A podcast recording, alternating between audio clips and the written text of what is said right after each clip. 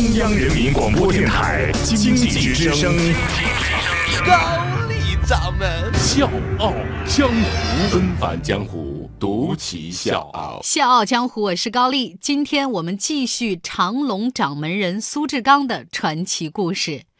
昨天节目里我讲了苏志刚进城打工，从装修小工做起，靠卖猪肉慢慢富起来，最后呢又开了广州番禺地区最大的三星级酒店湘江大酒店。这酒店的生意呢一直非常火爆。按说这个时候的苏志刚已经完全实现了当初他走出村子立下的誓言，就是说我不能再受穷了，我要让家人跟我过上好日子。但是。明明已经丰衣足食了，怎么那颗心还是不安分呢？这个时候，苏志刚才意识到，养家致富并不是他的人生志向，为社会创造价值才是人生真意。可能是小时候生产队里面养猪、养牛、养鸭、养鸡的这个经历使然，苏志刚很喜欢动物。小时候呢，去动物园，那个时候门票五毛钱一张。就是因为家里太穷了，他在动物园门口转了好长时间，不舍得进去看。那个时候呢，他曾经幻想过，说我长大了如果能在动物园工作就好了，哪怕是看大门，我觉得也很心满意足啊，想看什么都可以。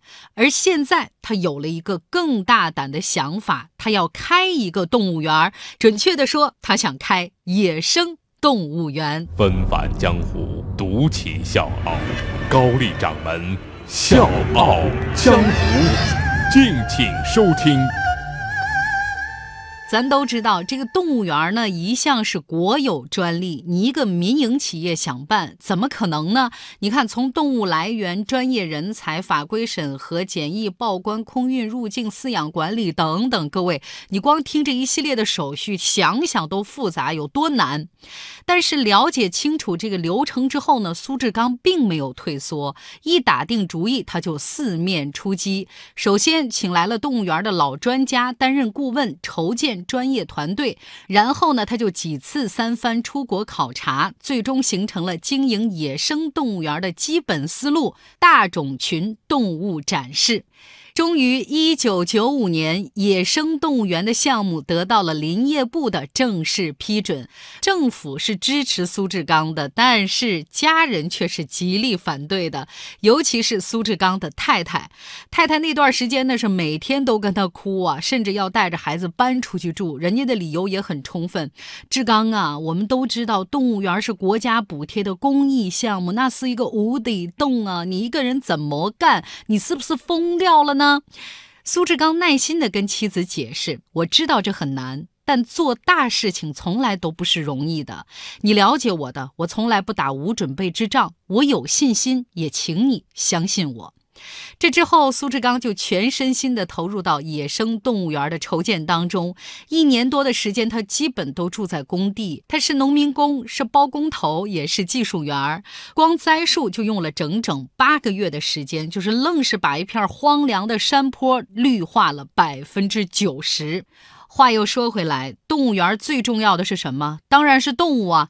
中国野生动物园的资源很少。当时全国呢也只有几十头的长颈鹿，为了一鸣惊人，苏志刚放弃了小而全的一个想法，他选择在珍稀动物大种群上做文章。苏志刚认为，只有建立起种群，才有声势，才有利于繁衍。所以呢，他一出手就要引进三十只的长颈鹿，要包一架波音七四七的货机一次运过来。当时真的是把整个中国的动物园都给吓了一跳。要知道，全中国国。那个时候最好的动物园也只有两三只的长颈鹿。这之后呢，第二批的动物也很快从南非坐专机来了，这里面包括犀牛、斑马和长颈鹿。一九九七年十二月二十六号，长隆野生动物世界开业，自此咱中国有了第一家民营投资管理的国家级野生动物园。一九九八年是虎年，苏志刚呢经过多方考察，最终是力排众议，从瑞典引进了两头白虎。要知道，白虎这绝对是当时中国的稀有物种，所以呢瞬间引爆了国内媒体。经过不断的繁衍，长隆的白老。老虎呢，现在已经有两百多头了，形成了一个全世界最大的白虎种群，所以被称作白虎王朝。白虎王朝刚刚形成，苏志刚呢又开始打考拉的主意了。当时呢，很多人都觉得这一定是天方夜谭的事儿。这老苏啊，疯了，已经彻底疯了。因为考拉是澳大利亚的国宝，人家被称作是童话里的动物。澳洲政府对于考拉的输出是非常严格的。当时中国大陆还没有一家动物园引进过考拉，苏志刚就认为，如果能引进，一定是不同凡响。但他没想到的是，从谈判到成功引进，竟然用了整整十年的时间。时间。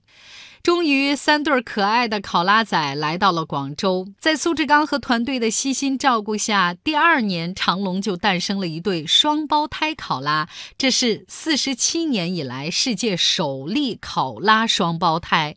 这个繁育奇迹迅速被国内外知名的大媒体报道，在动物保护界引起了轰动。考拉双胞胎成为中国人善待动物、爱护动物、善于繁育动物的典型案例。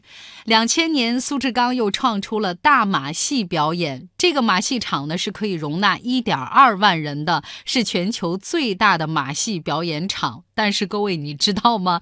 这个表演场地源自苏志刚的灵光一现，然后他就直接在一座小山上挖了一个大坑当场地了。自此，白天看动物，晚上看马戏，住宿在动物主题酒店。苏志刚精心打造了一个完美的旅游产品。当然，苏志刚也有走麦城的时候。我是吴伯凡，邀请你在微信公众号搜索“经济之声笑傲江湖”，记得点赞哦。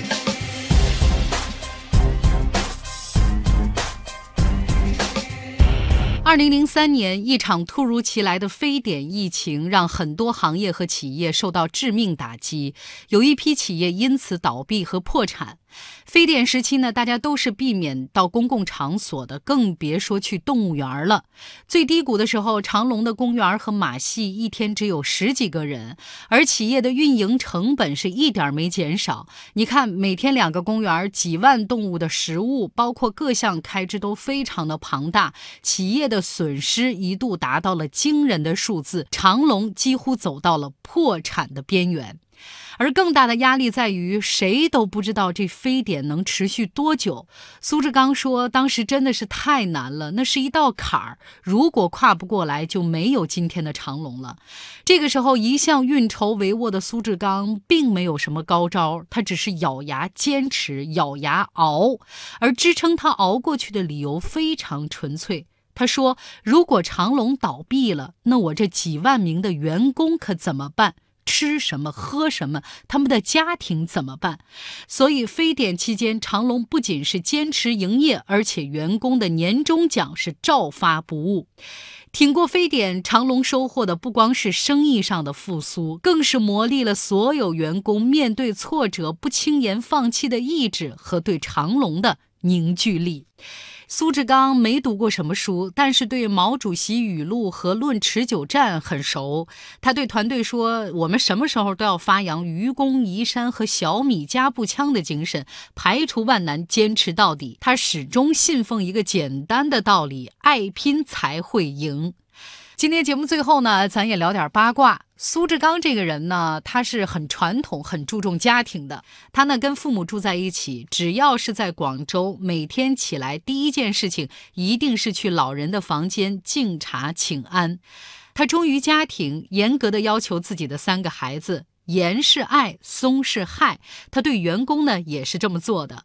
苏志刚呢很低调，虽然身家百亿，但依然是带着上海牌手表，喜欢穿休闲布鞋，到现在用的还是两百块钱的飞利浦手机。苏志刚很感恩当年生产队帮过他的发小，还有第一个给他贷款的退休的老行长，还有跟苏志刚一起卖过猪肉的伙计和员工。这些人里面有一些呢，一直是在苏志刚的企业工作，还有一些是一直保持着密切的联系。苏志刚一直用自己的方式回报着路上扶过他的人。而苏志刚说，他最感恩的人是邓小平，因为如果没有改革开放，苏志刚可能一辈子都走不出大石村。苏志刚只会写五个字：苏志刚同意。但是呢，他可以叫出只有一面之缘的人的名字，他可以背出所有合作伙伴的手机号码，他不用纸和笔就可以勾画一幅设计图。当然，这样的苏志刚呢，也不会说大话，提炼所谓的什么企业家精神这样的词汇。他说：“一生干一件对社会有意义的事情是最自豪的。钱嘛，生不带来，死不带去。我还要办教育，我要做孩子们的苏爷爷，办野生动物基金。我想让长隆成为世界上最好玩也最有情谊的欢乐王国。”小江湖是高丽，明天见。你有没有能听到我两只脚丫的朋友？你每天准时找我玩耍，是不是也怕孤独？你有没有能听到我两只脚